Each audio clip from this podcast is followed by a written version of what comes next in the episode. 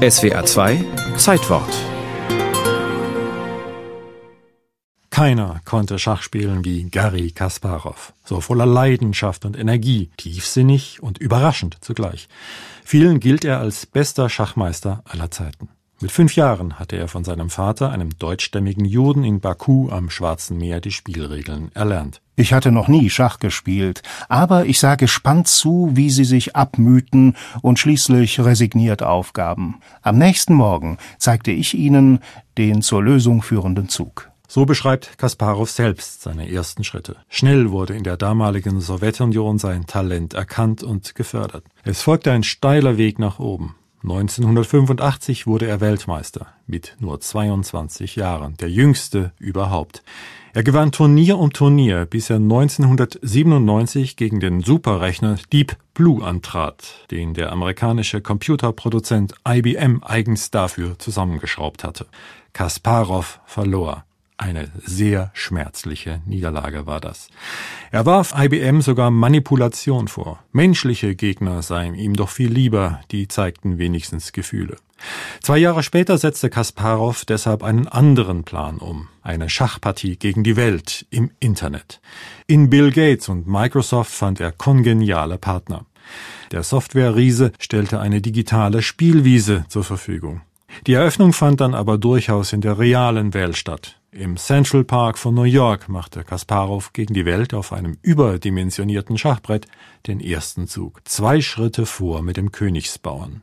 Seine Gegnerschaft, das waren Schachbegeisterte in aller Welt, beraten von fünf jungen Schachtalenten. Diese machten Vorschläge, über die die Internetgemeinde dann abstimmte. Die Mehrheit entschied nach einem Tag über den Gegenzug. Das war am 26. Juni 1999, heute vor 22 Jahren.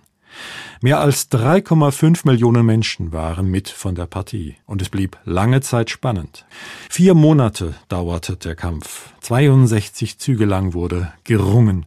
Das Endspiel, so nennt man die Partiephase, in der sich nur noch wenige Figuren auf dem Brett befinden, verlangte höchste mathematische Präzision. Dame gegen Dame und die Welt hatte einen Bauern mehr. Kasparov aber die bessere Position. Es schien auf ein Unentschieden hinauszulaufen. Doch die Allgemeinheit entschied sich für einen etwas schwächeren Zug. Es war nur eine Nuance, aber Kasparov ließ sich diese Chance nicht nehmen. Sein letztes verbliebenes Bäuerlein war auf dem Weg zur Umwandlung in eine neue Königin. Die Welt stimmte ein letztes Mal ab. Wir geben auf.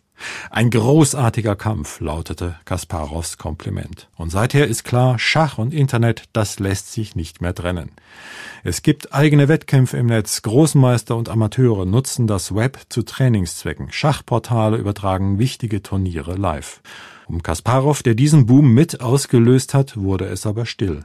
Mit dem Weltschachbund hatte er sich verkracht. Im Jahr 2000 verlor er seinen WM-Titel. Zwar gewann er 2004 noch einmal die russische Meisterschaft, doch ein Jahr später war es für den 42-Jährigen aus und vorbei. Es fällt mir immer schwerer, ein Turnier fehlerfrei durchzuspielen. Ich fühle, dass ich nicht mehr dazugehöre. Die Politik wurde sein neues Metier. Kasparov, der bekennende Kreml-Kritiker, im Einsatz für mehr Demokratie. Wladimir Putin hieß sein neuer Gegner, an dem er sich abarbeitet. Immer noch, aber auch aussichtslos. Mittlerweile hat er die kroatische Staatsbürgerschaft, lebt in New York und gehört einer Initiative an, die sich zum Ziel gesetzt hat, die liberale Demokratie zu erneuern.